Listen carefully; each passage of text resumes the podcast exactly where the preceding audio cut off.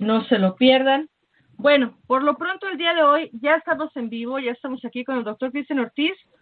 Para quienes no lo conozcan, doctor Cristian Ortiz, ministro, psicólogo y comunicador, fundador de la revista El Caldero, Espiritualidad de la Tierra, autor del libro Reiki Lunar y coautor del libro Call of the God, An Exploration of the Divine Masculine Within Modern Paganism, El llamado del Dios, lo divino masculino en el paganismo moderno, y de siete discos de espiritualidad, terapia y autoconocimiento. Ha participado en, programa, en el programa Para Sunet en español, así como en eventos nacionales e internacionales de humanismo, psicología, derechos humanos, religión y espiritualidad de la Tierra.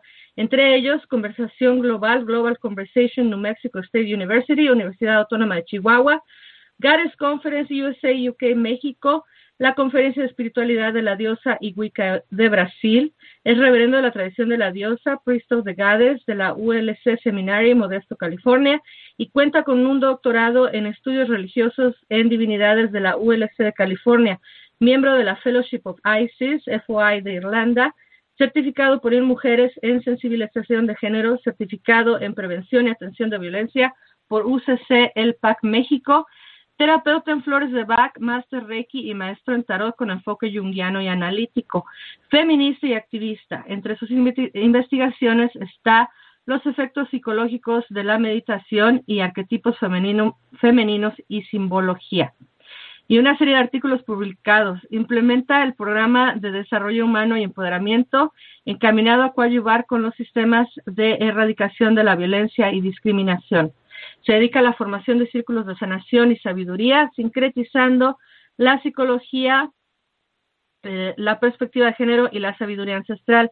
Es coordinador y sacerdote de la Fraternidad de la Diosa, Hermandad de Hombres y Mujeres, centrada en la espiritualidad de la diosa y en la cultura de la paz.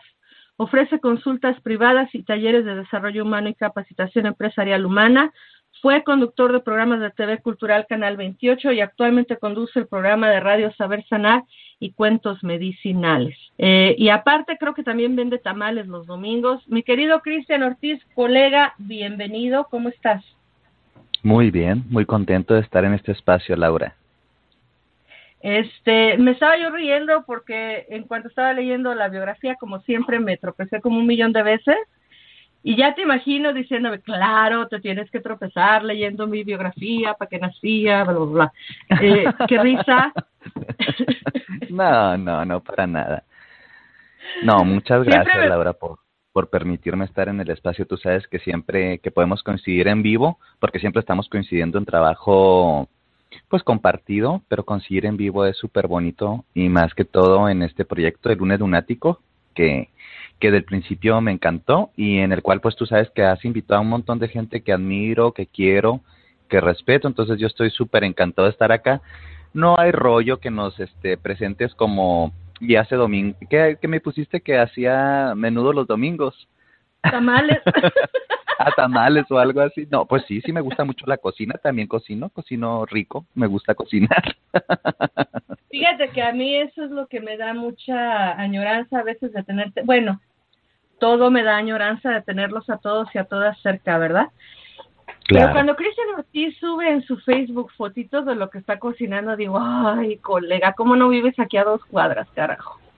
Sí, ya tendría ya mi, mi, este, como localito de comida. ya es que, es que dice Donald Trump que al rato si, si este, muchos mexicanos vamos para allá va a estar todo lleno de puestos de comida. Claro. No te digo que llegando a Circle Sanctuary el fin de semana pasado, lo primero que me preguntaron es que dónde estaba la camioneta de la comida y yo así, mm, ok. Ahorita les traigo sus tacos, espérense tantito. Este, lo que le decía a la gente antes de que te pudieras comunicar, eh, mi querido Cristian, que fuiste padrino, yo sé que luego esos eh, motes o esas palabras no, no te cuadran mucho por ser muy patriarcales, pero no hallaba yo de qué otra manera decir. Y bueno, pues ni modo, fuiste padrino del programa. Eh, hace exactamente un año, eh, me recordaba Facebook, hace un año estábamos anunciando que su programa comenzaba y fuiste nuestro primer invitado desde hace un año. Has regresado, has estado con nosotros aquí eh, haciendo lecturas de tarot para las noches de, tarot y oráculos. Sin embargo, hace mucho que no te teníamos completito y 100% para tu público hablando de la espiritualidad de la diosa, del paganismo y del activismo. Y me quedé pensando que repetimos mucho el tema, pero lo repetimos mucho porque de verdad que no entendemos. no se nos queda muy bien el tema, así es que por eso te invitamos nuevamente, nuevamente con este tema. Pero antes de que nos vayamos de lleno al tema, cuéntanos cómo has estado todo este año, Cristian, qué ha sido de tu vida, en qué andas, etcétera. Pues un año muy bonito, un año muy contento. Eh, todos los años en general traen sus enseñanzas, ¿no? Y, y como, como su ciclo de aprendizaje. Y pues este año me ha dado mucho aprendizaje, principalmente en, saber administrar el tiempo, porque he andado un poquito cargado de trabajo, este, de proyectos personales, este, cosas de casa, etc, etc, etc. Pero ha sido un año muy bonito, creo que ha sido un año muy desgastante en el sentido mm, adecuado de la palabra, es decir, no, no que te enferme, no que te mengue, no que te limite, sino hay un cansancio como de, del ejercicio creativo, ¿no? He estado trabajando mucho en mi consultorio todo este año, eh, seguimos nutriendo el podcast Saber Sanar, haciendo amistades bonitas, conociendo a otras paganas y a otros paganos del mundo, escribiendo. Este año se ha transformado en, en, laboratorio de escritura, se, ha escrito mucho, hay poquito que ha salido, pero va a salir más, o sea, al, a la luz, está todavía guardado. Eh, ha sido un año muy hacia adentro, siento yo. De hecho, hablamos hace, no sé si un mes o dos, Laura, de que este año para mí ha sido un año muy hacia adentro, pero como muy germinativo, ¿sabes? Y, y decía que a veces nosotros tendíamos a, a confundir estos procesos que, que te llevan la mirada hacia adentro con algo triste o nostálgico, pero que realmente son, son muy productivos. Y este año ha sido así, ha sido muy de esa naturaleza. Así es, a veces, este, no, no, no, lo que pasa es que me quedo yo en mute porque les estoy, les estoy contestando ahí cositas en el chat. Eh, pero sí, a veces nos confundimos mucho, ¿no? Lo que es la, decía mi madre, la gimnasia con la magnesia, lo que es el entrar en, en ciclo terrenal y en ciclo natural de introspección que a veces eh, lo sentimos que es como una depresión o como tristeza. Claro que sí existe y sí está el, el síndrome de, ¿cómo se llama? Síndrome invernal, de depresión invernal, algo así. Se llaman depresión invernal, pero realmente no, no es una depresión a nivel clínico. Ah, no, al menos no la mayoría de las personas. Lo que pasa es que hay menos luz solar y toda la Tierra y su naturaleza, al menos en el hemisferio norte, ¿sí? este, eh, está diseñada para descansar, para ir hacia adentro, para estar tranquila, para empezar a, a, a estar en el estado de la anciana, pero pues ya sabes que nuestro mundo, extremadamente capitalista, lineal, con tiempos que no respetan la naturaleza, nos hace sentir a veces hasta culpables por querer tener un poquito más de perecita de levantarnos de la cama y esta culpa después engendra sentimientos más complejos y estos sentimientos más complejos después se pueden transformar en lo que la gente llama habitualmente melancolía, nostalgia o incluso depresión, pero realmente no no no viene de ahí, o sea, no viene del clima, viene de la interpretación del clima, ¿sí? que los sistemas eh, principalmente capitalistas tienen y de cómo estamos desconectados con los ciclos de la naturaleza. Es decir, nos hacen sentir culpables por sentir perecita de movernos tanto como nos movemos en verano y en primavera. Pero realmente, sí, el tema como más de, de fondo no es algo patológico, sino más bien algo inventado socialmente. Va por ahí. ¿Tú crees que, a ver, a lo mejor tú, tú tienes la, el dato exacto con eso que eres mucho más leído que yo, colega? Eh, ¿Tú crees que haya habido un tiempo antes en las sociedades antiguas que en estos tiempos a lo mejor no se trabajaba tanto? Sí, Sí, sí, es evidente. Hace algunos días precisamente hablaba sobre eso en un podcast, de cómo es arrebatada también la libertad de las personas. Se nos arrebata por el sistema de jornadas laborales modernas, bueno, ya posmodernas. Y no, no es natural. Eh, la vida, la vida se va abriendo camino a su propio ritmo y hablaba de un, de un autor que ahorita no recuerdo bien, bien, ando un poquito desfasado, ¿sí? Eh, Silvano, Silvano, sí. Silvano Agosti, un, un director de cine y, e intelectual. Y entonces él explicaba de forma muy burda que las personas estábamos sobreexplotadas a nivel laboral y que realmente si viviéramos en una sociedad más eh, sana y más apegada a los principios de la vida, el placer y la naturaleza, nos parecería indignante trabajar ocho horas o más al día. Sin embargo, todo el mundo lo tiene muy normalizado. Y entonces la gente dice, pues es que se tiene que trabajar para vivir y bla, bla, bla. Bueno, hay muchas otras funciones vitales, tanto biológicas como sociales, para poder vivir, como hacer el amor. Entonces imagínate tú poner a hacer el amor a una persona durante ocho horas seguidas al día. ¿Es sano acaso? No. Entonces esta comparación tan... Sí, ¿Y por qué si sería sano ocho horas seguidas trabajar? Me explico. ¿Y por qué sería sano ocho horas seguidas comer? Es decir, sí son funciones que todos los entes vivos necesitamos. La plantita trabaja su forma, la ardillita trabaja su forma, los humanos en nuestra ruptura con el sistema de la naturaleza hemos tenido que trabajar de otra forma, pero esta forma ya es tan antinatural, tan esquizofrenizante, tan loca en una palabra, que nos hacen decir, creer que eso es lo correcto cuando realmente es altamente tóxico. La gente no deberíamos trabajar tanto. La gente no debería estar corriendo todo el tiempo. La gente también debería tener sus espacios, su cuevita de la osa, ¿sí? Y estar en el calor de la madre tierra y saber en qué momento retirarnos a descansar un poquito. Entonces la pregunta se resume en esto. Si es tan normal trabajar ocho horas, ¿Por qué no es normal estar haciendo el amor ocho horas al día? Porque eso no produce. Pues no. Además, no creo que haya ser humano que lo aguante, ¿no? Pues mira, ahorita hay muchos fármacos, quién sabe.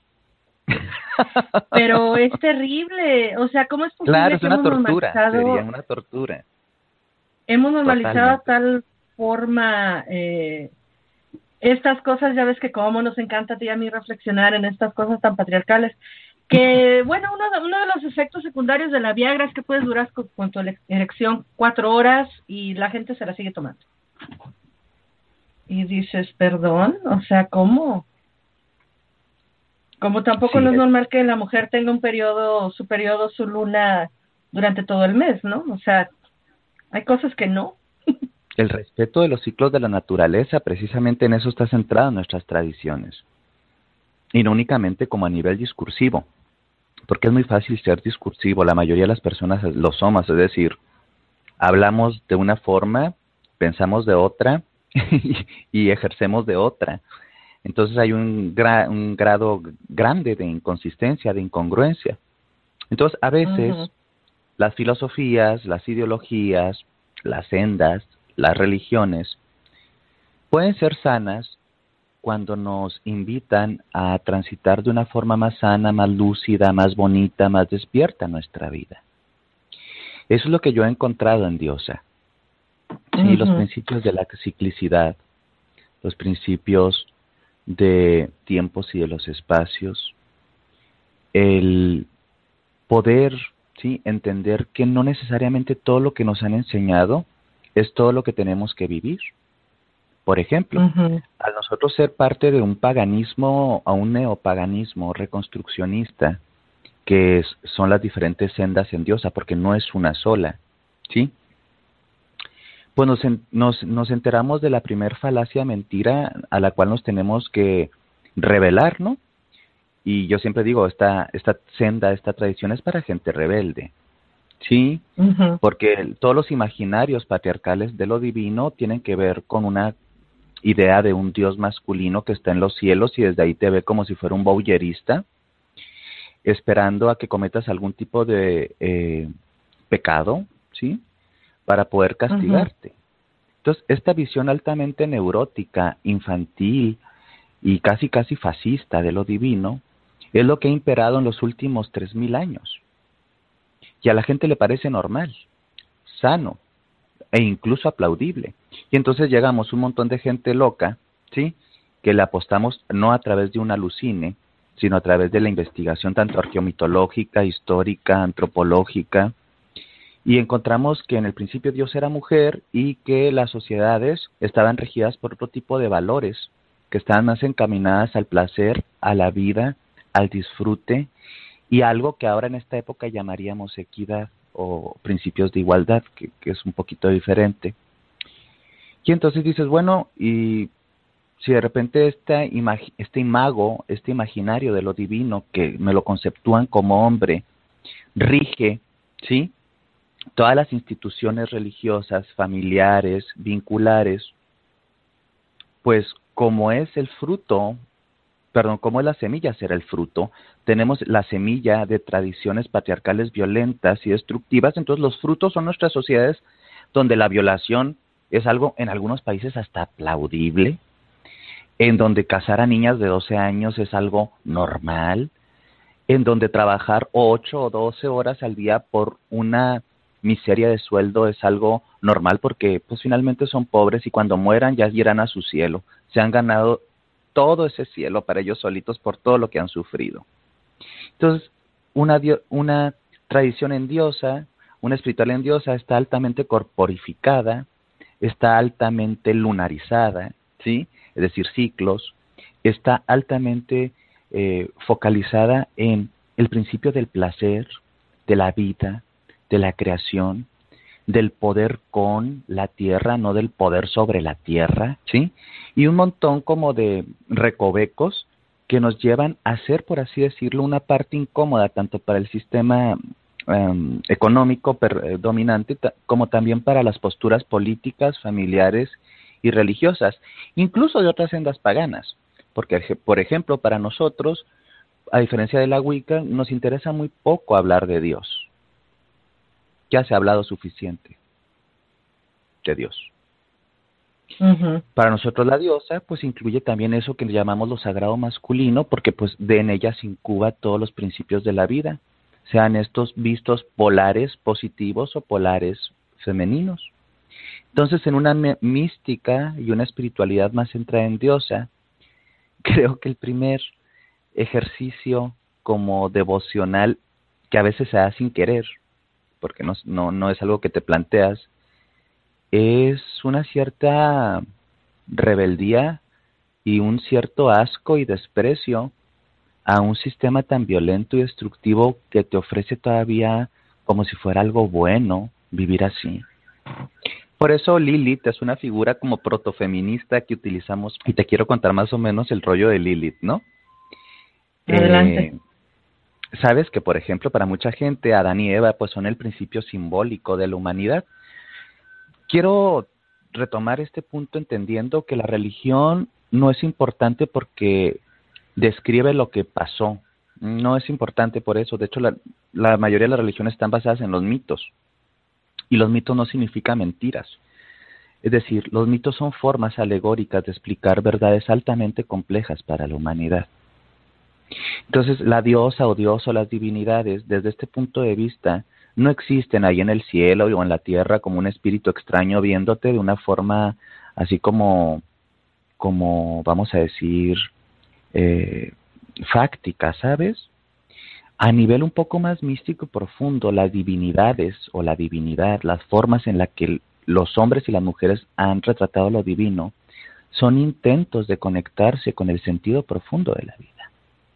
Entonces a mí me parece muy, muy, muy pueril, pero también muy válido para quien le guste hacerlo así. Que se imaginen que la diosa es así como un personaje bien chévere que es un dispensador de necesidades y está ahí por en la tierra y en el río y en el agua y así, sí, sí, tú pide yo te lo doy porque yo soy una madre bien chévere.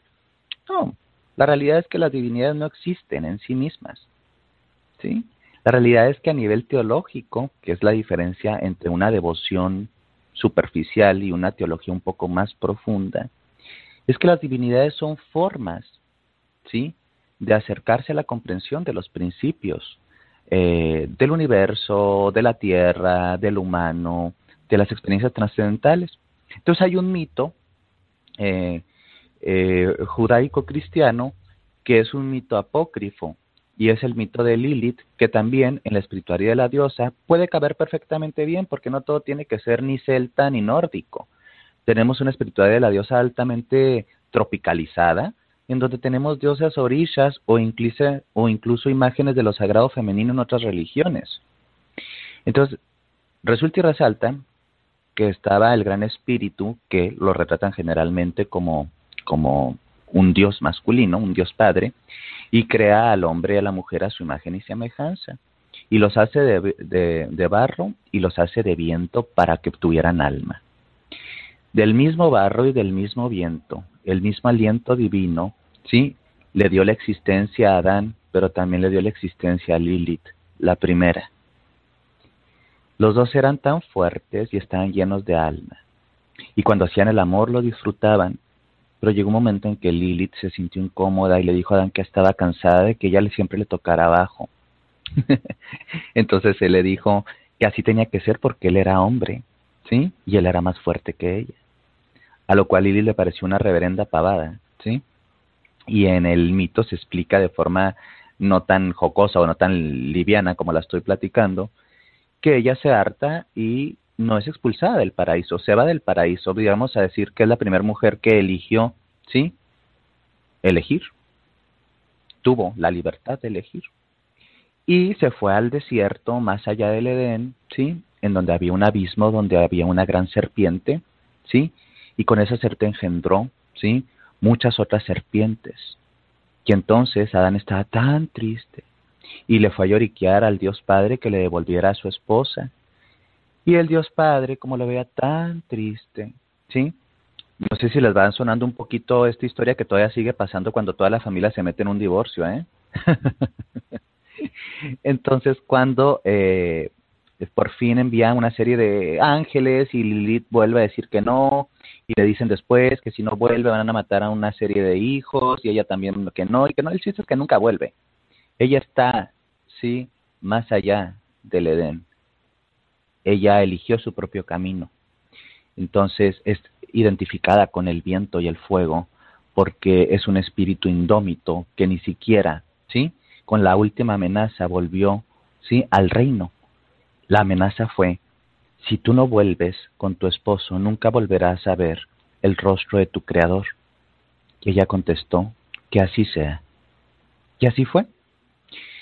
Después, como estaba tan llorón este Adán, terminaron los dioses o la divinidad, porque hay a veces pluralidad en, en las escrituras y a veces hay unicidad, lo adormecen y sacan un pedazo de él para construir a un ser diferente que se llama Eva. Pero a diferencia de Lilith, Eva no estaba construida del mismo material que Adán, porque era parte de Adán.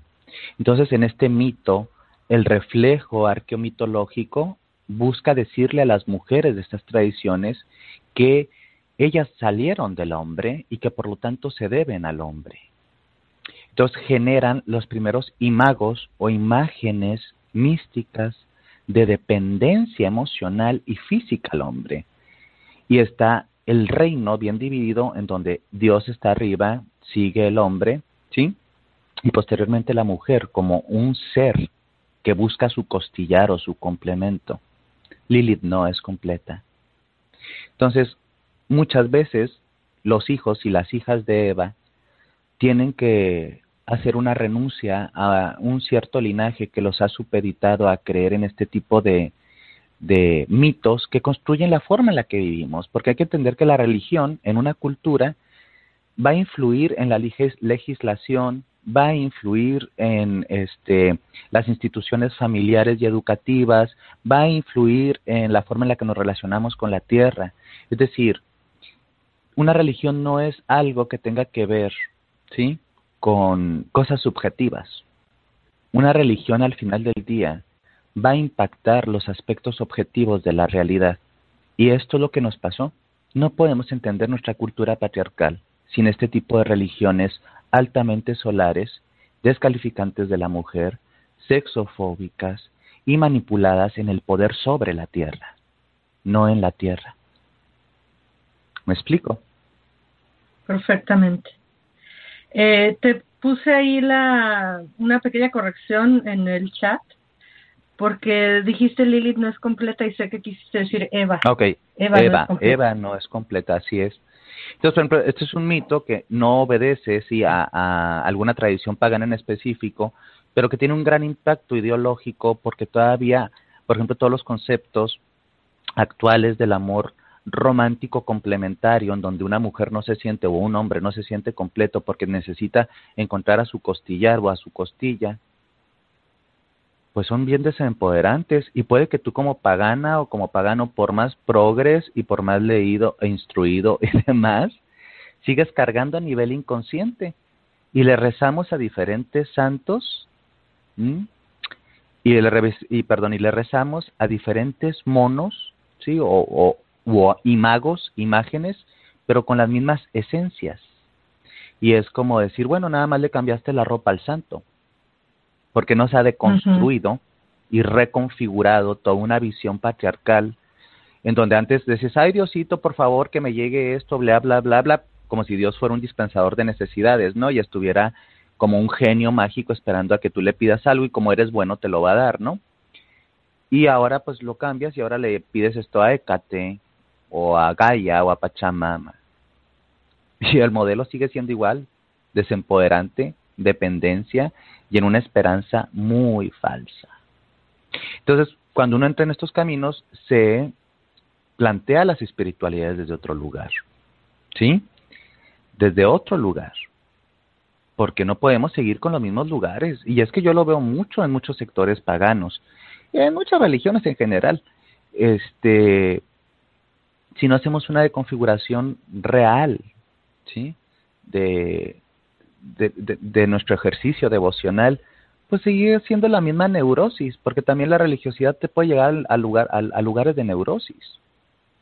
Entonces la gente dice, Ay, es que no, no suena tan chévere, no se oye bonito, no es así como Pinky, pues no, no lo es, porque generalmente los viajes, los viajes místicos interiores, todos sí con la propia esencia, ah, no es si un caminito lleno de flores, tiene que ver mayoritariamente con la confrontación del, del viaje del espíritu al retorno de sí mismo con sus propias explicaciones, modelos. No sé, es, es, algo que vemos, por ejemplo, de pronto dentro de, y lo enfatizo, mi opinión muy personal, diría Laura, este, dentro, dentro del el camino que yo transito en Diosa y el que yo enseño. Porque también sé que hay caminos que son así como que hoy la danza y los tambores y todo es muy chévere y todo es muy lindo. Me parece muy lindo y también lo hago y es, es algo muy, muy satisfactorio y es muy lúdico y no hay algo más precioso que, que los actos sagrados en, en diosa, ¿sí? Que los actos de placer y de dicha en diosa, esos son sus rituales. Pero sin ningún fondo, pues se transforma nada más en un performance o en una buena pachanga y ya. Claro. O en un club social para reunirte algún día de la semana. Exactamente. y clubes hay muchos y de muchas formas y para otras cosas que no necesariamente debieran, en mi opinión, eh, llevar el nombre de la diosa, Un grupo de mujeres, un vamos a reunirnos el día de las la noche de las brujas, que vamos a cotorrear, pero puras pavadas con todo respeto, digo, se reúnen a tomarse unos tequilas o un café y ya nada más le pones círculo de mujeres en empoderamiento de no sé qué o círculo de diosa en no sé qué. O sea, no, no hay que confundirnos. Una cosa es una cosa, otra cosa es otra cosa. Lo que pasa es que la gente tiene mucha necesidad de tener grupo. Vivimos en un mundo globalizado donde la gente se siente aislada. Quiere una congregación religiosa, pero a veces la congregación religiosa, ¿sí? Se transforma también en una prisión, en una prisión que no permite explorar algo más allá del gurú o de la suma sacerdotisa o el sumo sacerdote, que a mí me parece algo altamente peligroso. De hecho, eso es parte de mi activismo dentro de, la, de, mi tradición. Totalmente, a mí no me interesa tener ni devotos, ni adeptos, ni alumnos eternos. Yo tengo hermanos y hermanas en Dios, ¿eh? con los cuales compartimos y, y, y ninguno está por encima de uno o por debajo del otro. Pero de pronto en muchas sendas paganas y en otras religiones lo que se busca es lo contrario, estar endiosando a un gurú, a una gurú, ¿sí? Y, y, utilizar de repente todos los términos de nuestra espiritualidad, de la Madre Tierra, de la Pachamama, de Diosa, para otras cosas que son tan lejanas, ¿sí? A una espiritualidad en lo femenino. Oye, Cristian, antes de que nos vayamos a, directamente a activismo, y para que pueda yo correr rápidamente por un vasito de agua, eh, vamos a escuchar una canción, esto que se llama, eh, ya te digo, Heart of Lilith, que es una versión rock de Incubus Succubus, ya sabes que me encantan.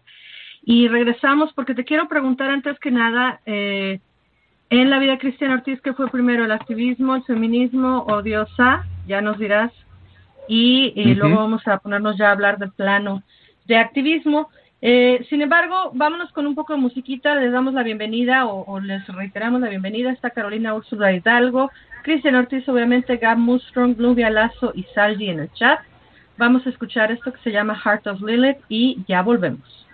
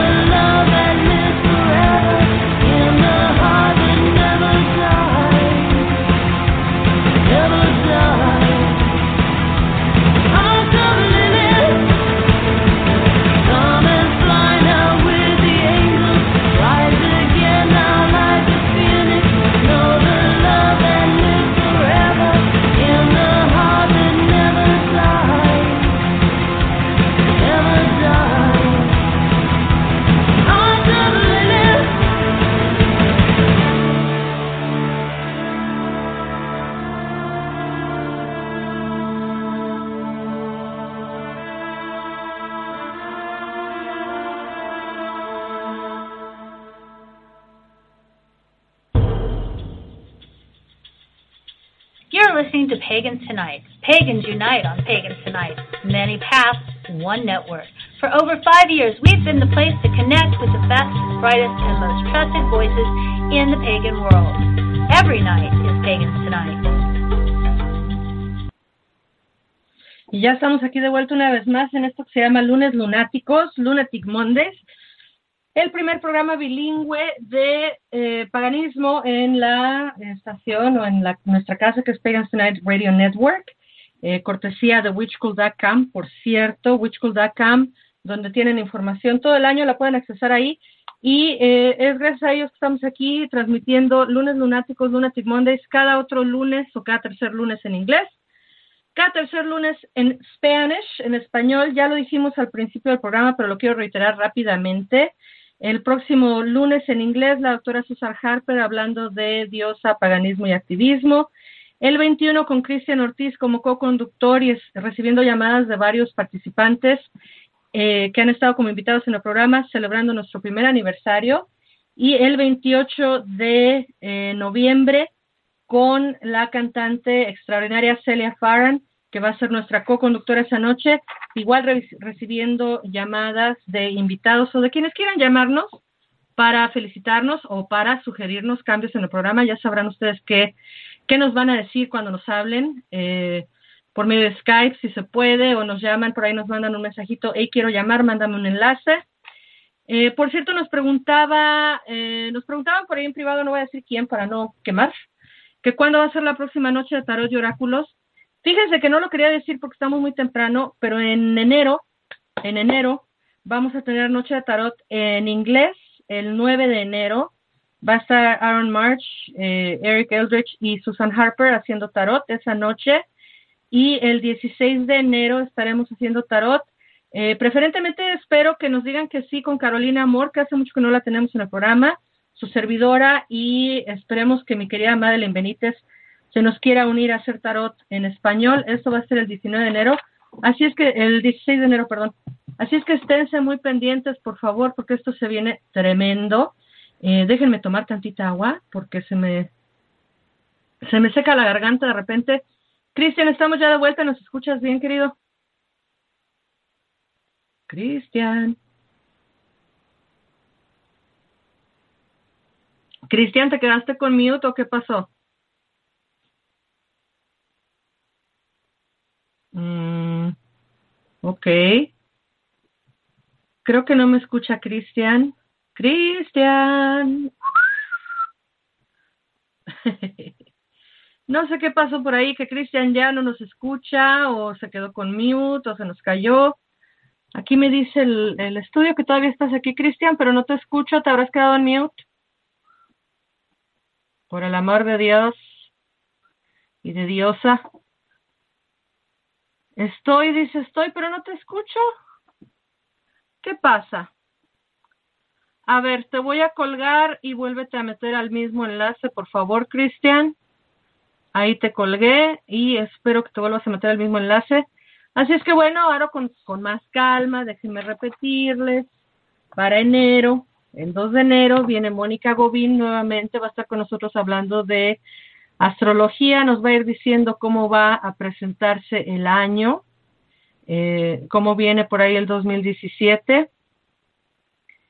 Eh, el 9 va a estar Eric Eldridge, Aaron Marsh y la doctora Susan Harper haciendo lecturas de tarot. Para quien preguntaba si les interesa en inglés, el 16 en español, el 16 de enero, vamos a estar con Madi, eh, Carolina Amor y Laura González haciendo lecturas de tarot. El 23 ah, de enero en inglés va a estar mi maestro de la cultura nahuaca, maestro Akashi Yolsin. Nos va a estar hablando en inglés acerca de la cultura nahuaca. Ya estamos y El, ya estás acá. El 30 de enero todavía no lo tenemos agendado, pero bueno, me fui a decirles hasta la, la agenda de enero, porque por ahí preguntaban del tarot, que cuándo vamos a tener tarot. En enero tenemos tarot.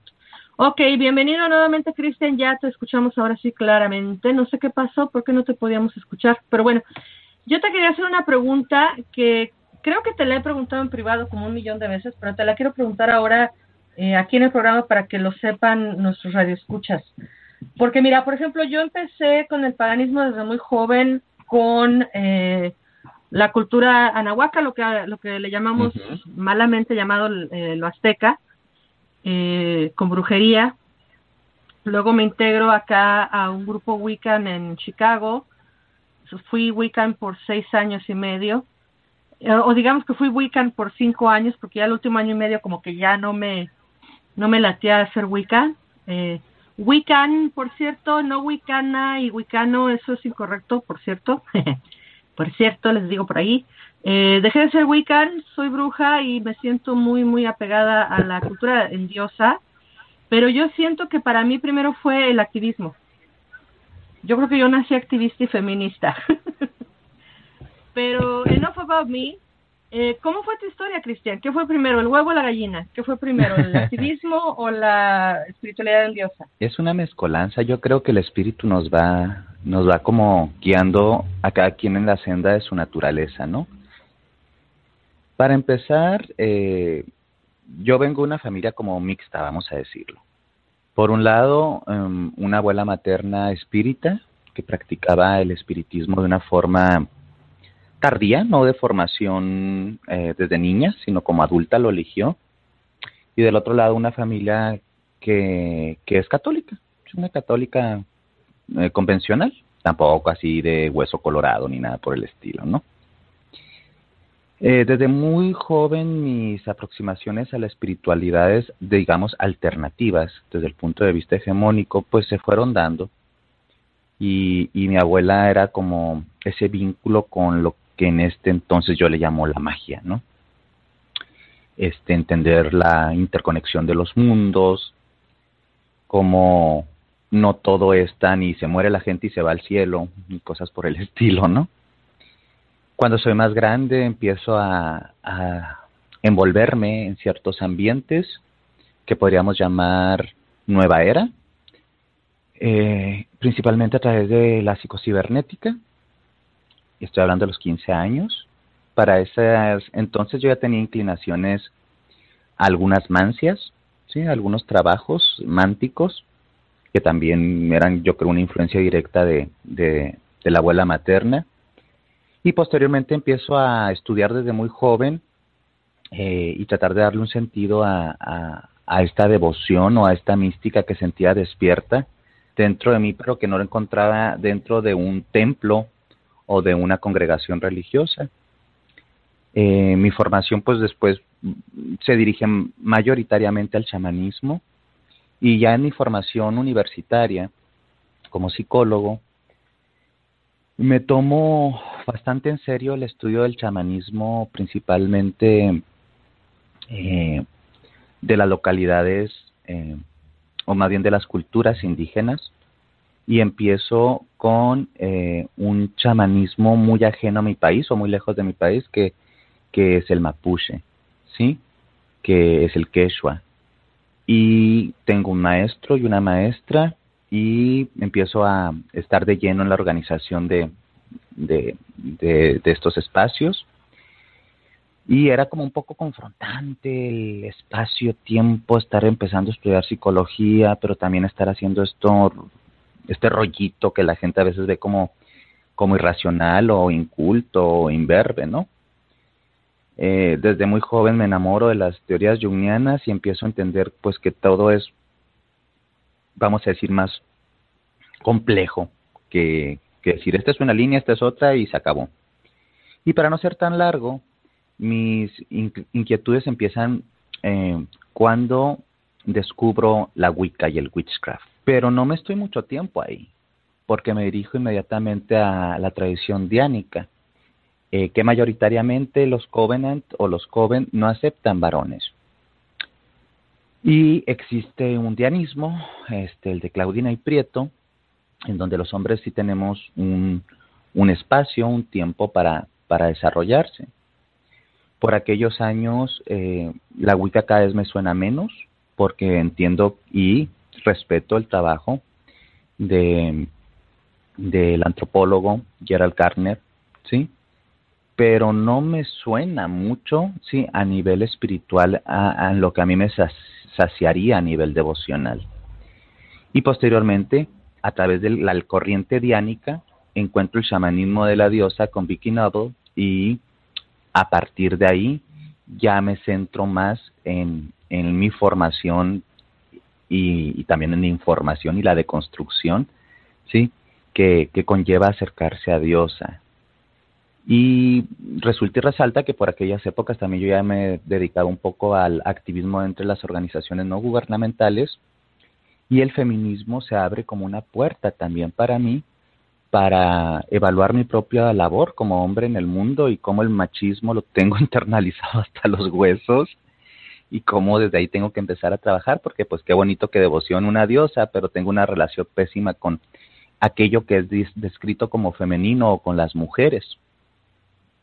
Eh, entonces más o menos fue como un caminito que se fue como acompañando de varios procesos que incluyeron magia ceremonial, que incluyó magia folclórica, que incluyeron mancias, que incluyeron muchos buenos maestros y maestras de lejos y de cerca, y también muchas decepciones, porque uno tiende, o al menos yo tendía, a idealizar a las, a las personas en ese sentido, y somos personas con equivocaciones. Mm. Entonces, no fue primero el huevo o la gallina, ¿sí? Fue como una mixtura de procesos reflexivos primero, porque hay que entender, bueno, yo me considero que una persona mm, un tanto racionalista, entonces para mí era difícil comprender mis hambres místicas que parecían irracionales. Y, y de repente, sin entrar mucho eh, en, el tema, el espíritu me llamó de lugares mucho más allá de lo mental. Y es lo que ha pasado hasta, hasta este lugar, mi espíritu, mi esencia, este, mis delirios esquizoides o como le quieras llamar, ¿no? y, y este, no, no puedo comprender una espiritualidad centrada en Diosa en este momento de mi vida sin el estudio interreligioso y sin la comprensión de cómo eh, una religión no puede estar por encima de los derechos humanos. Entonces, para mí, seguir trabajando y sumándome, porque es lo que he hecho en estos últimos años, en foros en gubernamentales y en foros no gubernamentales para llevar un poco de discurso eh, interreligioso y un poco de espacios en diosa para entender también cómo la violencia se ha construido a partir de, los, de las figuras religiosas. Ah, le ha dado sentido a mi sacerdocio más allá de concentrarme, que claro que también me encanta y lo disfruto hacer, en la ritualística y en la devoción privada, sino que también debe una espiritualidad para mí, para mí, en mí, consistente, debe ser la acción y el espíritu en acción. Y entonces somos activistas y activismos, ¿sí? actimismas. Es decir, empiezas en ti mismo, en ti misma. No podemos hablar, no, vamos a empoderarnos porque todas las mujeres son diosa y los hombres también somos hijos de diosa y somos hijos de la madre tierra y el cuerpo que habitamos es el cuerpo de la vida, cuando realmente hacemos todo lo contrario. Entonces para mí ha sido un proceso como más de, de, de construcción y reto, no existe un antes y un después porque fue como, como una talla, ¿no? Que cuando se va tallando una maderita, va agarrando forma, va tomando forma según el tiempo y el tipo de trabajo. Evidentemente me concibo como un aprendiz, aunque se oiga muy trillado, pero es que creo que la mayoría de las personas deberíamos aceptarlo. Un aprendiz perpetuo de los caminos del espíritu, no únicamente dentro de las sendas paganas que sí, por el momento, y creo que por muchos años o quizás hasta el día en que vaya al otro lado de la vida, mi trabajo seguirá siendo en diosa y como también los hombres tenemos que, que transfigurar nuestra imagen de lo divino para tener relaciones más humanas, menos violentas, más compasivas, más cercanas a la naturaleza.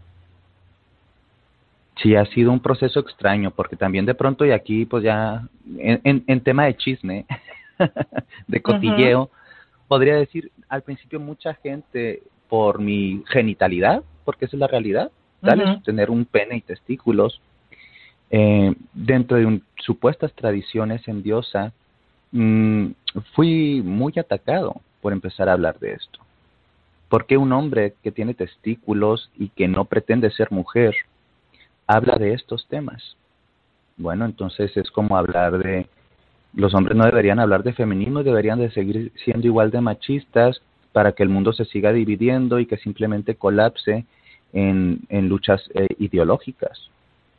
Y es que también si los hombres no nos reconocemos como hijos de su madre y encontramos nuestro valor desde algo más allá de las figuras patriarcales de poder, pues simplemente lo que vamos a hacer es gueros y, y dividir a las personas y, no integrar.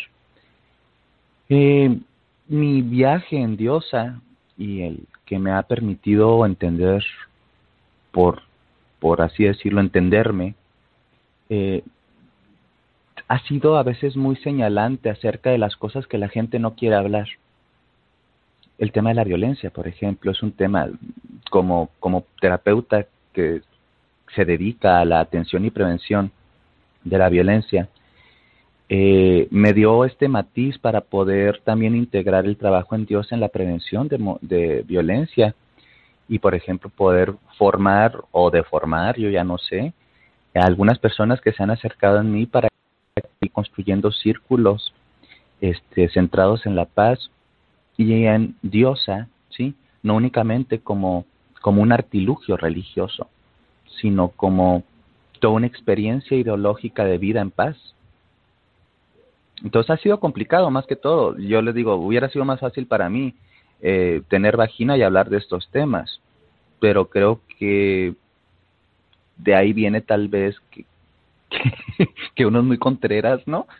y, y se dio de esta forma, se dio de esta forma. De formas también no jerárquicas, donde yo no respeto, ¿sí? A las personas que utilizan jerarquías para la imposición del poder.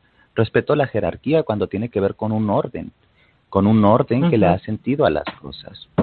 Y así, por ejemplo, he tenido la oportunidad de aprender, coincidir y a veces incluso trabajar con las que en algún momento fueron eh, muchas, una inspiración como lejana para mí, ¿no? Pero pues de pronto se materializó y trabajar junto con Vicky Noble, eh, colaborar en traducciones y reediciones de Susan Witt, eh, trabajar con la doctora, eh, eh, formarse y, colaborar con la doctora Yanchinoda Bolem y grandes maestras en diosa, eh, pues me permitió decir, bueno, pues algo bueno puede salir de esto y sigamos trabajando y pues ya han pasado 10 años. No, vamos a cumplir 10 años. Entonces ha sido, ha sido lindo. Claro, 10 años, wow. Y seis tengo yo trabajando contigo nomás. Fíjese nomás. Oye, sí, para pues, tú has sido parte, tú has sido parte medular, por ejemplo, de nuestro, de mi ejercicio y, de y de mi trabajo, porque hemos sido colaboradores y, maestros mutuos en, en, este, en estos años. Entonces también hay muchas maestras de lejos y de cerca y maestros también, pero es, es complicado, es complicado el, el, el darse cuenta que que al menos mi visión de la espiritualidad no tiene que ver con crearnos mundos em, utópicos y maravillosos y escapismos metafísicos, sino con una confrontación de lo que estamos haciéndonos en nuestro cuerpo, en nuestra madre tierra, ¿sí? Y en nuestras relaciones. Porque si una religión no te permite ser mejor persona, entonces no deberías tener esa religión eh, por ejemplo, para, para entender por qué tenían problema o tuvieron en ese momento problema esas eh, mujeres en diosa, eh, yo creo que estaba mal entendido el, el concepto del feminismo, ¿no? ¿Por qué no nos hablas un poquito para aquellos que aún nos cuesta trabajo entender qué es Mucha gente dice, por ejemplo, oye, yo soy pagano o pagana o yo soy de la espiritualidad de la vida, pero no, no, no, no, no, no, yo no soy feminista. Y, y eso me hace pensar, entonces yo creo que la gente no tiene Wikipedia. O sea, es un tema como muy absurdo que la gente a, estas alturas hable de cosas de, no, es que yo creo en el igual, y, y, este, humanismo, en la igualdad, y luego tú así te quedas pensando como si sabes lo que significa el feminismo. Hay que entender que el feminismo como movimiento social, eh, social nutre al movimiento de la diosa. De hecho, el movimiento de la diosa y su reinterpretación en la década de los 70 en adelante no se puede entender ¿sí? sin el feminismo. No se puede. Tú te imaginas una persona que te diga, no, yo soy sacerdotisa de la diosa, pero no soy feminista. Bueno, pues para empezar traemos como un temita complicado porque, y es válido, cada quien se puede nombrar y ejercer desde el lugar que quiera. Lo que yo les digo a veces graciosamente es que tal vez sí eres feminista, solo que no sabes que eres feminista. Porque si no fueras feminista, para empezar, no votarías, no tendrías derecho al voto. Si no fueras feminista, en el sentido de la praxis, no decidirías con anticonceptivos sobre tu cuerpo. Si no fueras feminista, muy probablemente tendrías que ser sometida a relaciones sexuales no consentidas. Entonces, ser feminista, ser aliado un hombre aliado del feminismo, es algo que es muy congruente con, con una gran parte de los movimientos neopaganos, aunque a veces la gente no sepa. El feminismo es todo ese conjunto de movimientos que fueron políticos, económicos, sociales, mm, ya la cultura de la religión, que reivindicaban el derecho de las mujeres pues a ser personas, fíjate nada más, nada más, a ser personas.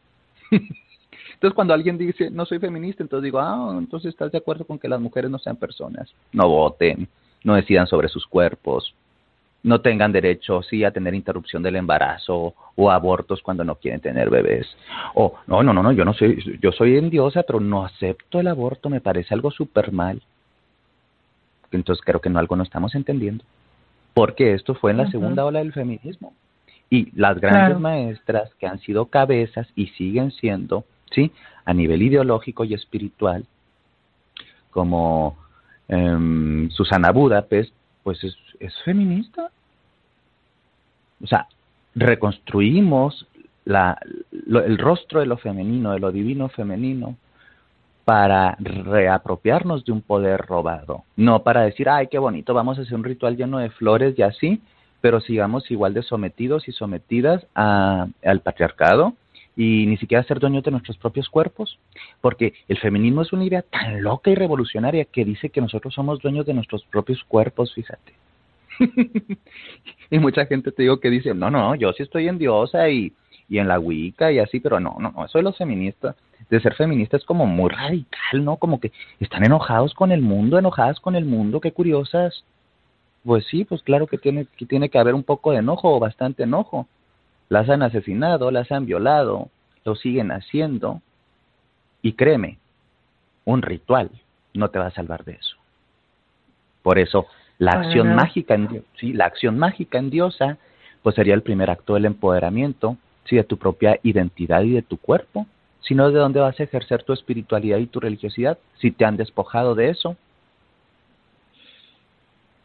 Entonces, el movimiento de la diosa en, en, en esencia sí tiene que ser feminista. Y cuando decimos feminista, hay muchas cosas que la gente no quiere aceptar, como por ejemplo, mm, elegir cuándo quieres o no quieres tener bebés, o si quieres tener bebés. Y hay gente que dice, no, no, no, es que nosotros defendemos la vida en Dios y no podríamos nunca hacer una interrupción de un embarazo. Por favor, si nuestra imagen primordial a nivel, por ejemplo, arquetípico, la bruja y las brujas eran las primeras parteras, pero también las abortistas y las que sabían los anticonceptivos. Estamos muy cristianizados, muy occidentalizado nuestro pensamiento. Y nos quedamos a veces con el imaginario de la brujita, ¿sí? Muy pinky, muy, muy dulce, ¿sí? cuando realmente la teoría feminista que alimenta el movimiento de la diosa, eh, pues es, e, e, es, bastante directa y bastante consistente. No es algo que se, hay muchos tipos de feminismo, sí es cierto, hay muchos, hay el transfeminismo, este, el feminismo burgués, sí, el, el feminismo de izquierda, este, tenemos los feminismos latinoamericanos, sí, pero finalmente todos convergen en eso. Hay, hay matices, hay combinaciones, hay resignificaciones y es un trabajo de mujeres. Es un trabajo de mujeres, pero es un trabajo de mujeres que se hace para la humanidad, en donde también los hombres Si no nos educamos en feminismos, en masculinidades diversas, en orientaciones sexuales, pues esto no va a avanzar mucho. ¿eh? Fíjate que hace poco eh, estuvimos con una entrevista para un periódico de Toronto y me mm, preguntaba la la reportera me preguntaba ¿Tú crees que esto, por qué es tan bueno que está resurgiendo la bruja y que las mujeres están en diosa y el activismo y con de Clinton? Y le digo, no, no, no, espérame tantito. Es que esto no es nuevo. O sea, todas todas las activistas que estuvieron con los derechos de los negros en los sesentas, que estuvieron con los derechos de los ah, de la gente gay, que estamos ahora tan fuertemente trabajando con los derechos de las gente, de las personas trans, eh, eh, la ecología. Le decía yo a ella, te juro y te aseguro que aunque no estén salidos y salidas del closet, todos esos primeros activistas, varones y hembras, eh, te puedo asegurar que el 90% o son eh, paganos, neopaganos, siguen a la diosa y, obvio, que son feministas. Porque luchamos por los derechos de todos y de todas, no nada más por la mujer ni en opresión al varón. Nunca, no, el feminismo no busca oprimir a lo que se llama masculino o se concibe como masculino, porque el feminismo no es lo contrario al machismo. El feminismo es todo un movimiento político, teórico, académico, cultural, mientras que el machismo no es más que violencia patriarcal. Generalmente destruye, asesina, humilla. Y el feminismo no busca eso, nada de eso. O sea, es la extraña y loca idea de que todas las personas somos personas. Se acabó. Ya hay gente que no le entra todavía eso, ¿eh? Y reitero, dirán, ¿cómo, ¿cómo le muele este? Y pasa un montón en los sectores paganos y uno dice, no, pues ahora sí como el meme hashtag, ya se imaginarán que le pongo, ¿no? Este, no se está entendiendo que entonces le siguen rezando o le seguimos rezando a los mismos dioses con diferentes vestiduras. ¿Que ¿Cuáles son esos dioses? Sí, los dioses que tienen que ver con el poder sobre, con dominar la tierra, con, con ser, sí, los que están por encima de las especies. El especicismo es una parte también importante del movimiento de la diosa. Oye, ¿quién te dijo que, que la humanidad, sí, es la punta de la evolución de la vida? Digo, porque la humanidad se puede extinguir y esta tierra va a estar súper chévere, ¿eh? Sí. En cambio, se nos, si se nos extinguen otras especies, destruyen ecosistemas completos. O sea, entender nuestro principio de depredación es aceptar también, este es el trabajo espiritual que tengo que hacer. Este es el trabajo ideológico. Cómo depredo, cómo destruyo, cómo no reciclo, cómo... Todo esto. No, y entonces la gente prefiere a veces pensar, no, no, no, mejor vamos a meditar y que todo sea muy chévere y vamos a poner los guirnaldas de flores en el cabello y hacer unos cantos preciosos y todo va a estar bien porque mágicamente mientras nosotros echamos nuestra buena energía y todo así como en luz, este, las divinidades, la diosa nos va a escuchar y todo va a estar muy chévere. ¿Qué no nos damos cuenta que el ejercicio religioso conlleva también, sí, eh, el ejercicio de la reflexión y la conciencia. Y es ahí donde está nuestro poder. Y también nuestra creación, evidentemente, con su contraparte, la destrucción. Pero no, no nos queremos hacer responsables. Sí, perdón. Dice un, dice un dicho acá en, en inglés, eh, ignorance is bliss, que quiere decir la ignorancia es la felicidad. Y es totalmente cierto, porque entre más consciente estás de la verdad del mundo en el que vivimos, pues te queda menos espacio para la felicidad. O sea, ¿cómo puedo yo estar muy contenta eh, diciendo, sí, yo soy una mujer emancipada, feminista, casada, pero con todos mis derechos? Pero es que tienes derecho a tu rabia. Tienes derecho a tu rabia, eso también.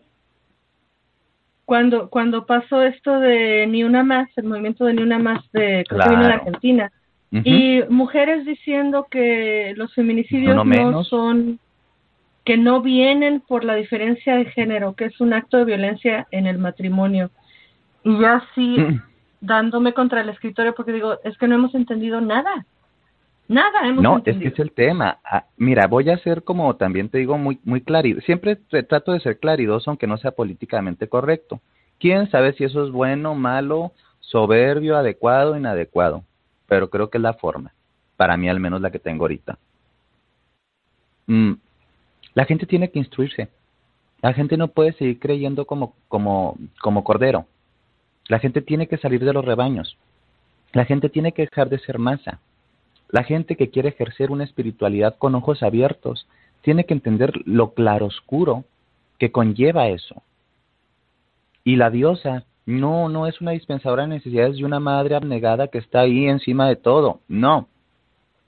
Yo soy la diosa, tú eres la diosa, todos y todas somos la diosa, porque la conciencia que nos habita nos permite reintegrarnos de nuevo al equilibrio natural. Y la diosa no importa a nivel teológico y teológico, porque la gente te dice, ¿y eso existe o no existe? Pues que ningún Dios existe. O sea, porque la existencia es limitada, es algo trascendente. No existe. A mí me da un poquito de escosor a veces oír todavía, no, es que no hablen así de Hécate porque tiene una fuerza titánica que puede, y si tú haces un contrato con ella y tú, ¿es neta? ¿Es verdad que todavía ven las cosas así? ¿En qué mundo estamos? ¿En el medievo? Y no es por ser peyorativo, puede sonar pero peyorativo, pero digo, para mí no lo es, para mí no es esa la realidad en la espiritualidad. Tiene que haber otras cosas. Tú puedes tener a tu semana, perdón, en tu mes, tu espat, tu, tu celebración de luna llena y tu ritual y todo, y terminas y rompes el círculo y lo cierras y todo chévere y sigues siendo igual de persona miserable o de persona cruel con los demás. ¿De qué sirvió la praxis devocional si no hubo un impacto en el facto, en el hecho, en cómo me relaciono con el mundo? Entonces, para mí cuando me llega la diosa y me toca, a mí no me tocó con caricias amorosas, decir, ¿qué onda? Este, de todo ese amor, claro que creo en todo eso y lo siento a veces, porque no todo el tiempo es así, tengo mis días y noches. Pero a mí me tocó a través de los feminicidios. Mi estado es uno de los estados de, no únicamente México, sino de todo el mundo, donde más mujeres asesinadas impunemente hay. Yo trabajaba en ese entonces de una forma ya, sí, muy consistente en la Wicca y yo conocí a Diosa en el rostro de las mujeres que tenía que acompañar en los procesos de tener que entender por qué habían muerto sus hijas, o sus hermanas, o su madre, porque era normal que su pastor la había violado. Y yo encontré a Dios en esas lágrimas. Y yo me sentía, y me sigo sintiendo a veces, tan ínfimo, tan insignificante, pero sé que ella obra de muchas formas, pero para que obre, nosotros tenemos que ser un cierto catalizador de la conciencia. Y es duro, es duro. No tiene que ser con algo bonito, le decía hace poco a mi pareja, es que a veces yo veo a Dios en el abismo. Y no tiene nada que ver, ¿sí? Con que me dé miedo o sea feo. Es que así es la natura también. Entonces, a cada persona le llegan tareas diferentes y le damos formas diferentes y le damos código y le damos nombre y para mí es diosa. Y si para otra persona le quiere decir llave, pero respeta los mismos principios eh, desde esa conciencia, porque creo que todas las religiones son válidas y a la vez todas las religiones son inválidas. ¿Me explico? Tiene que ver con el ejercicio de cada uno, de cada una. Entonces, para mí, para mí, y lo, lo, o sea, lo reitero tanto mí, mí, yo, yo, no porque sea un narcisista, que puede que también lo sea, este, sino porque no me gustaría hablar en nombre de todas las personas que ejercen alguna senda de la espiritualidad de la diosa. Porque para todos es diferente, para todas es diferente. Digo, hay mucha gente que está mucho más concentrada en hacer hechizos y rituales. Chévere, niveles de conciencia diferentes con objetivos diferentes. No ha sido mi objetivo y creo que no lo va a ser nunca.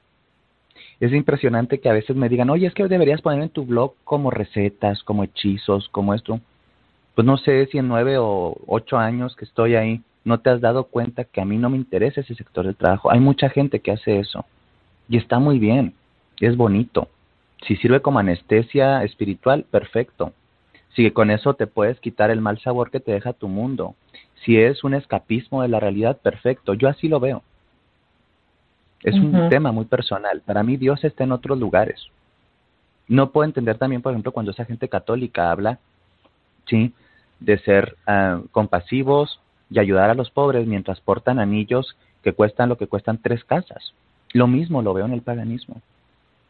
¿De qué sirve tanto hechizo si ni siquiera es dueño de tu cuerpo? Exactamente.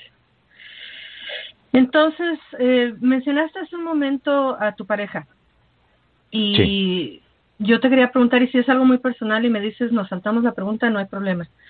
Pero muchas veces veo también en la comunidad neopagana, pagana o, o eh, personas que siguen a diosa, que están como muy empecinados en que sus parejas eh, deban de ser igual neopaganos, paganos o que tengan una espiritualidad.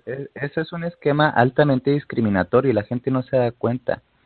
Negros con negros, rubios con rubios, asiáticos con asiáticos, judíos con judíos. Eso también tiene que ver con una discriminación sutil. ¿Pero qué es discriminación? Sí, sí, ya sé a dónde vas. Que si se prefiere mejor uno emparejar con una persona pagana, ¿sí? Y, y, que quizá eso puede ser más funcional y bla, bla, bla, bla. Creo que es por ahí. Y mi respuesta eh, no, bueno, yo te iba, no. Yo te iba a preguntar si tu pareja es eh, también pagano o no pagano y cómo, cómo vives tu vida de esa forma. Como cualquier persona vive, cuando debe haber los principios de respeto, respeto, aceptación y entendimiento que cada quien tiene su camino espiritual y que todos los caminos espirituales son válidos mientras no dañen ni invaliden al otro. Claro, ya sabes que, bueno, la respuesta yo me la sé, nomás quería escucharte que, nos compartieras. Ah, no, yo entiendo, entiendo, pues somos amigos de años, pero, pero sí es muy importante, a mí me molesta, de hecho me, me, me molesta este rollo de yo y la comunidad y la comunidad pagana y la comunidad acá y la... Es como cuando hablan de la comunidad homosexual. Ya déjense esas patrañas. Somos una gran familia humana que necesita integrar sus identidades y vivir desde un lugar em, de, pues sí, de integración. Y eso es desintegración en muchos sentidos y también es una forma como de escapismo. Pues ya mejor, eh, no sé, y lo digo nada más por juguetón, pues haz tu, tu club de fans de Harry Potter y únanse todos a jugar a la magia y se acabó. Pero no le llamen religión. Bueno, eh, te quiero preguntar, después vamos a tener un corte musical, te quiero preguntar después del corte, desde todas eh, las diferentes, desde todos los diferentes niveles que tenemos como práctica espiritualidad, ¿qué podemos hacer? ¿Cómo nos podemos activar? Pero eso, eh, te espero la respuesta, te voy a poner el mute. En lo que escuchamos una cancioncita que me gusta mucho y tanto estamos hablando de Diosa, y obviamente eh, la Everyday Goddess, mi querida Celia Farran, eh, esta canción que me fascina, la vamos a escuchar. La pongo casi siempre, pero pues se aguantan, eh, ¿verdad? Con la pena, ahí les va. Esto se llama Everyday Goddess de la mano de Celia Farran. Ya volvemos. no big deal. Everyday Goddess.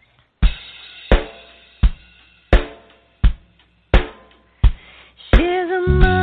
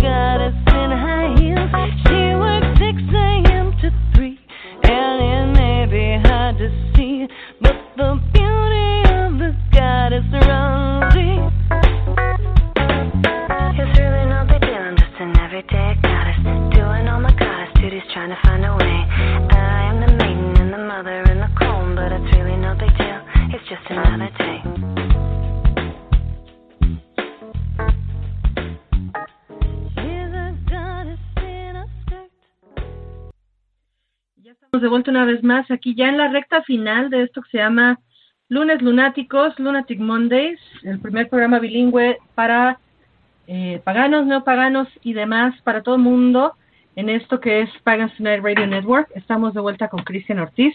Y híjole, ¿quién crees que acaba de llegar al chat? Llegó Cristel Candelas. Hola Cristel Candelas, qué gusto verte en el ah, chat. Cristel, un abrazo grande. Tan perdida que anda mi querida Cristel Candelas. No, Dice muy interesante el podcast. Buena reflexión. Eh, saludos a Cris y Laura. Saludos Cristel, qué gusto verte. Está Un varios guests y está Salji. Eh, te preguntaba yo, a ver Cristian, mucha gente dice, es que sí, yo estoy en la hospitalidad de la diosa y ando bien activada y bien activado y pues la verdad es que no, no hacemos mucho, no hacemos, algunos no hacemos nada. Entonces, desde varios... Todos, no, todos... Ay, Laura. todos hacemos algo a nuestro, a nuestro nivel, todos hacemos algo.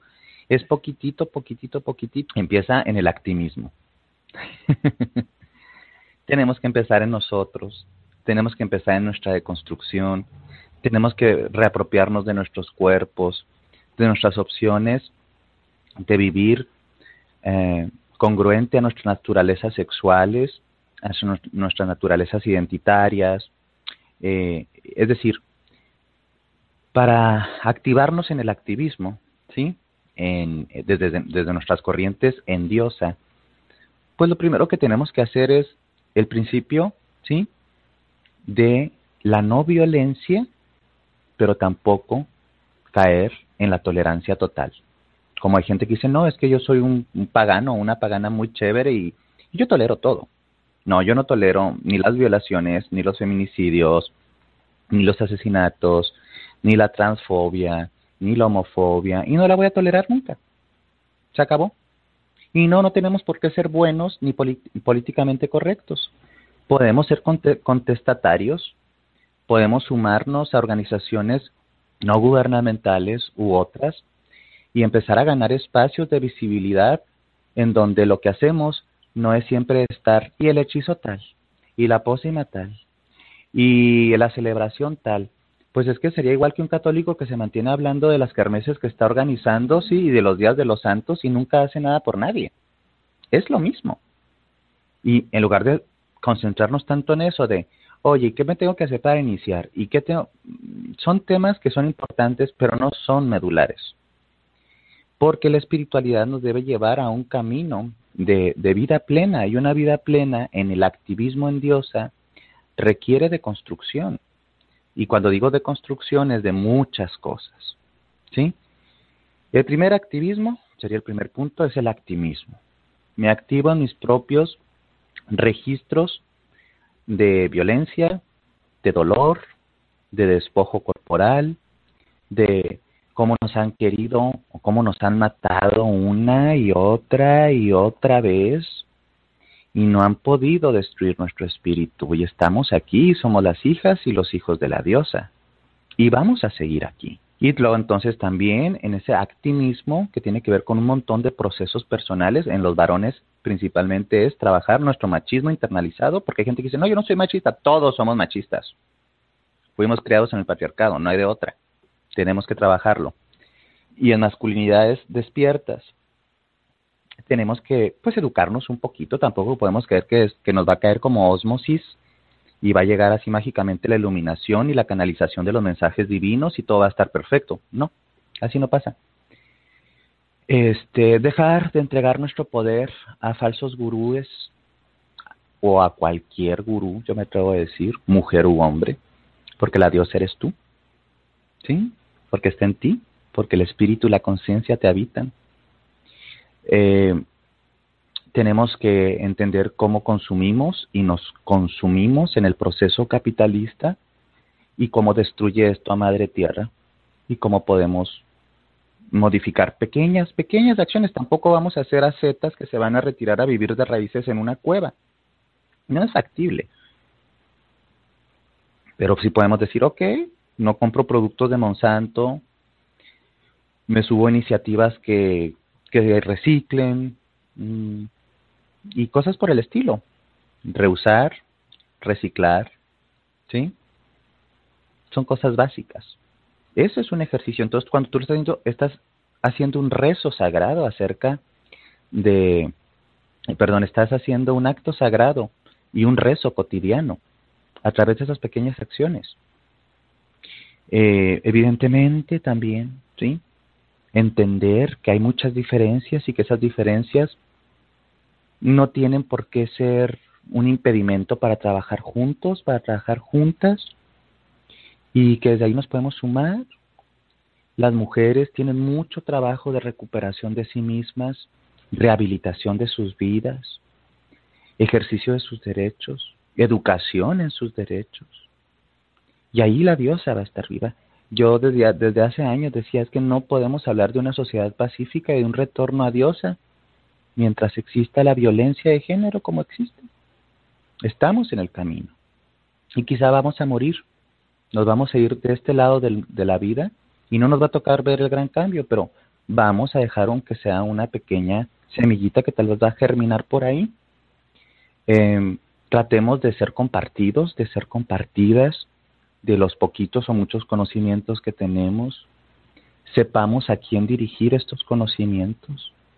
No, no dejemos que la tradición se transforme en un cúmulo de cenizas a las cuales nos arrodillemos, sino tenemos que sostener la flama de la Gran Madre para la siguiente generación, desde el respeto de nuestras ancestras que han formado eh, esta tradición a través de una gran lucha. Seamos respetuosos, la gente depreda mucho y eso también tiene que cambiar. Dejen de depredar tanto, creen bajo sus propios presupuestos. Y si van a inspirarse en trabajos de otras personas, estoy hermoso. Honren, ¿sí? Lo que esas personas han hecho para ustedes y para los demás.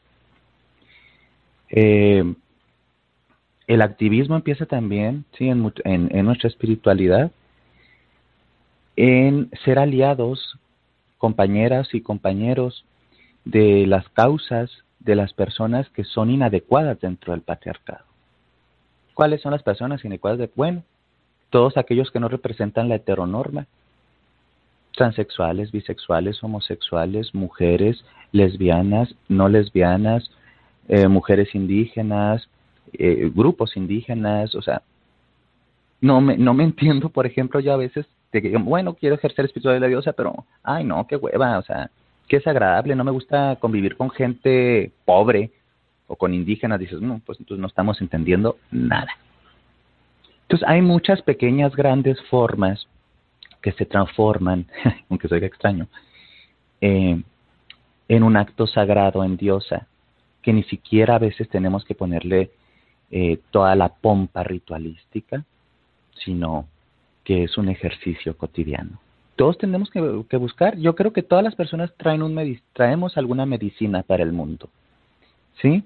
La Gran Madre está manifestada en toda la existencia. Ella está en todos, en todas. Y cada uno, cada una, tiene su propio matiz o su propio rayo, ¿sí? Su propia medicina para el mundo. Eso es una forma. ¿Cuál es mi medicina para el mundo? Quizá eres una gran artista en diosa y tu canto va a permitir liberar los corazones que han estado eclosionados tanto tiempo. Hazlo. ¿Sí? Y quizá tú eres excelente maestra y sabes hacer muy bonitos libros o muy bonitos materiales. Hazlo. No nos quedemos en los sectores únicamente privados de la devoción cuando hay tanto que hacer en el mundo. Y cada quien a nuestro nivel, es evidente, no tampoco tampoco venimos aquí a salvar a nadie, no somos rescatistas, no, no va por ahí. Este, porque no se trata de renunciar a nuestra vida, nuestra tradición no es renunciante, ¿sí? No lo es, no es renunciante, ¿sí? Es totalmente corporificada y esa corporeidad necesita entender los límites también del amor y hasta dónde sí y hasta dónde no. Eh, dejen de desgastarse, por favor, en peleas de brujos y de brujas, que así es como le llaman, que a veces yo tengo otro, otra forma más feita de decirlo. Pues en niñerías, y pónganse a trabajar en algo lo que realmente es importante. Últimamente veo que mucha gente está peleándose todos con todos y que se hacen esto y que se hablan. No nos sirve a nadie, no nos aporta nada. A mí durante mucho tiempo me, y todavía pasa, me quieren meter en el, no me interesa. Así deberíamos tomarlo todo, no nos debe interesar. Y si nos va a interesar, bueno, que te interese para una plática y se acabó con una amiga, un amigo, y sigues en tu rumbo. ¿Sí? Qué triste que la gente se desgaste más para ver quién tiene más, perdón, pero es que así está pasando, congregaciones más nutridas o seguidores o seguidoras o esto, de veras, decolonicen ese pensamiento, ¿sí? De ser salvadores o salvadoras de los otros. No lo somos. Somos seres humanos que están tratando o le están apostando a una ideología y a una senda espiritual que busca la reconexión tanto en la tierra sí, como entre las personas. Y a eso le llamamos la Gran Madre. Y ahí está Diosa. Y es muy complicado porque nos ganan nuestros egos, nos ganan nuestros miedos, eh, y a veces este, nos equivocamos, y está bien equivocarse, eso también, es muy importante, y aquí lo quiero enfatizar. La equivocación no es algo malo en la senda espiritual la equivocación es también un maestro, maestra. Y es lindo. Así es como podemos desarrollarnos y evolucionar. Sabes, mm, las obras de arte no se hicieron en la primera pincelada. Tu vida es una obra de arte y empezamos a hacerla a veces con como con un trazo medio tímido y así. Y, y el designio de Diosa es que ella es la belleza de la existencia, la belleza en lo claroscuro, no únicamente en la luz. Y nosotros también tenemos que entender a transitar esas ciclicidades entre la luz y la sombra. Y no querer en esta tendencia muy nueva era de, ay, todo lindo, todo namaste, todo súper chévere, porque pues eso es, desde mi punto de vista, simplemente un engaño neurótico. El camino espiritual no es eso desde mi punto de vista, enfatizo. Claro. Bueno, pues ahí quedó muy bien explicado. te agradecemos muchísimo, Cristian, por haber estado esta noche en Lunes Lunáticos, sabiendo, cerrando ciclo, cumpliendo un año. Ya sé que va a estar con nosotros el, el 21 Gracias, como co-conductor. como conductor invitada estrella, obviamente, para celebrar el primer año de Lunes Lunáticos. Ha sido un ciclo realmente maravilloso, pero bueno, todo eso lo vamos a decir el próximo programa que te vamos a tener aquí, que sería el 21 de noviembre. Le recuerdo a todo el público que a partir de diciembre comenzamos una hora más temprano. Comenzamos a las 8 pm, tiempo del centro de México, o eh, el Central Standard Time eh, y que va a estar aquí Cristian con nosotros el 21 celebrando el primer aniversario, ya que fue eh, el primer invitado en español que tuvimos aquí en, en Lunes Lunáticos, Lunatic Mondays. ¿Dónde te puede encontrar la gente, Cristian, para aquellos que anden por ahí medio perdidos y no saben dónde encontrar tu trabajo? ¿Dónde te pueden encontrar? Y ahí nos, pues nos pueden contactar. Los invito también a que conozcan fraternidad de la diosa.blogspot.com, la cual es un espacio de, reflexión donde se presentan un poco de nuestros trabajos y también se invita a que las personas se sumen eh, a colaborar, a aprender, a compartir. Eh, tenemos una nueva sección en donde estamos ofreciendo hasta la fecha creo que dos formaciones que una es un curso de espiritualidad de la diosa y tradiciones de la tierra, donde vemos desde los aspectos del feminismo, la historia, un poquito de la antropología y de los ejercicios devocionales dentro de una práctica en diosa. También existen mm, otra formación que es un poco más larga, que tiene que ver con el decidir en algún momento tal vez querer dedicar tu espíritu vida a diosa dentro de una formación clerical o sacerdotal. Y todo esto lo pueden encontrar en la diosa, no, en fraternidaddeladiosa.blogspot.com, que también tiene igualito su nombre en Facebook. En mi página personal de Facebook, que es Cristian Ortiz Psicoterapia y Sanación, ahí encontrarán más bien recursos que tienen que ver con, pues precisamente con la psicoterapia y mi, mi ejercicio como terapeuta y mis podcasts, programas dentro de Saber Sanar ahí mismo en esa página. Y ya les habíamos mencionado eh, ladiosaluna.blogspot.com, que es donde está todo el trabajo que has estado haciendo desde hace muchísimos años, ya Algunos no sé cuántos, pero, pero muchos años. Y eh, en Facebook también, Fraternidad La Diosa. Eh, así es que por todos lados te pueden encontrar, estás en iBox, pusimos ya los enlaces. Estos quedan también registrados, quedarán ahí en la página de Lunatic Mondays, Lunes Lunáticos, porque Lunatic Mondays, Lunes Lunáticos tiene su página en Facebook. Si aún no le has ido a dar like, por favor, vele a dar like para que ahí te enteres de todos los programas que vamos a tener.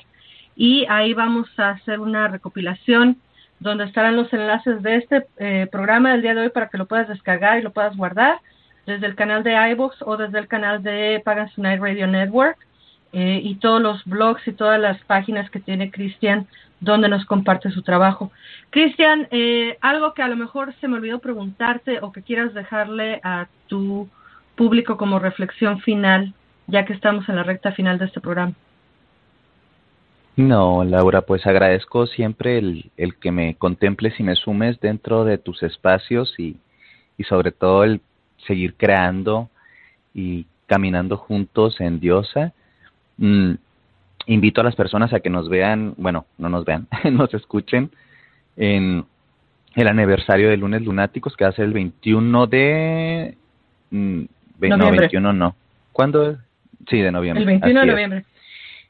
Y, y quiero pues enfatizar que igual ahorita nos vimos un poquito eh, más tirándole a, a, a entender los procesos del activismo, o sea, hacia afuera que también este trabajo tiene que ver con mucho hacia adentro, pero no únicamente a nivel mental, sino a nivel espiritual devocional. La fuerza de la diosa en todas las personas está activa.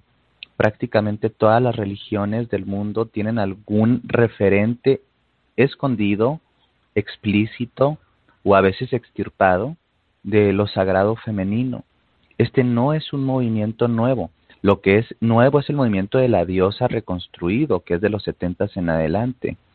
Pero desde los albores de la humanidad, las primeras formas de representación de lo sagrado o, de lo em, profundo tenían que ver con el cuerpo de mujer, ¿sí? Con, con, la natura, con la, con la fuerza germinativa de la vida. Entonces, Sí, si bien el movimiento es más o menos nuevo, de 70 en adelante, las tradiciones centradas en diosa o en diosa eh, no lo son, son muy antiguas. De hecho, creemos, y reforzado en muchas pruebas históricas y antropológicas y arqueológicas, que las primeras formas de organización humana compleja en donde se e, experimentaría algo parecido a las proto-religiones, que son formas de chamanismo, eh, eran cultos centrados en diosas madre.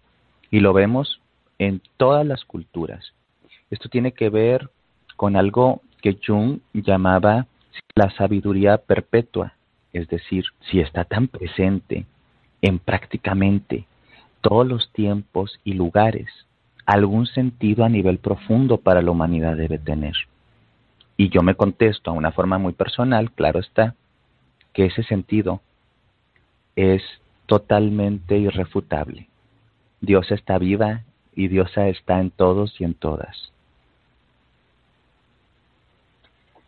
Hermosas palabras, muchísimas gracias Cristian Ortiz por eh, siempre compartir, por ser y estar, ya sabes que siempre te lo digo colega que te amo y que te agradezco muchísimo por, por compartir y compartirte con nosotros. Eh, agradezco muchísimo a toda la gente que estuvo en el chat, Cristel Candelas, Cristian Ortiz, obviamente, Gab Moonstruck, todos los guests, Salgi, Nubia, que se tuvo que ir temprano porque está trabajando, y a todos los que nos escuchen en diferido o que se bajen eh, por ahí el podcast que lo escuchen después. Eh, muchísimas gracias por ser y estar y por compartirse. Nos vamos a despedir, a despedir el día de hoy. Muchísimas gracias, Cristian, nuevamente. Un besote por estar aquí. Un beso grande. Y, y nos despedimos en esta noche con algo de Cristian Ortiz para ahí que, que los lleve al camino eh, onírico de la magia. Eh, con esto que es eh, Tambores a la Gran Madre desde el Santuario de la Diosa con Cristian Ortiz. Nos vemos el próximo lunes, nos escuchamos, perdón, el próximo lunes con la doctora Susan Harper en inglés, hablando precisamente igual de diosa, activismo y paganismo. Y el 21 y el 28 estamos de fiesta celebrando el aniversario número uno de Lunes Lunáticos, Lunatic Mondays. Mi nombre es Laura González y me despido como siempre diciéndoles, no olviden, se les ama. Bye bye.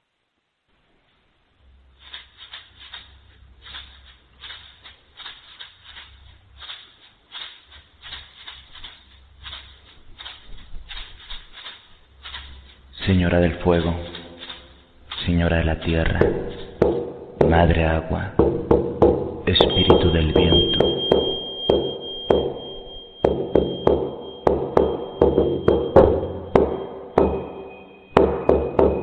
Señora del mundo de abajo, la que nos protege, Madre maíz,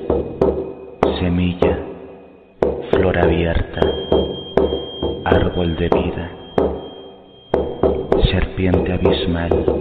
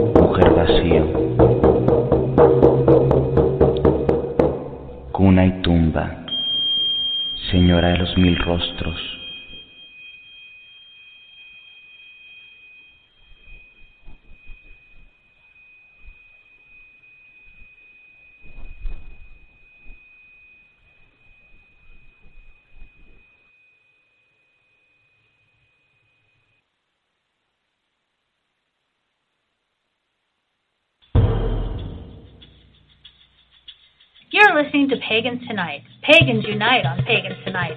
Many paths, one network. For over five years, we've been the place to connect with the best, brightest, and most trusted voices in the pagan world. Every night is Pagans Tonight.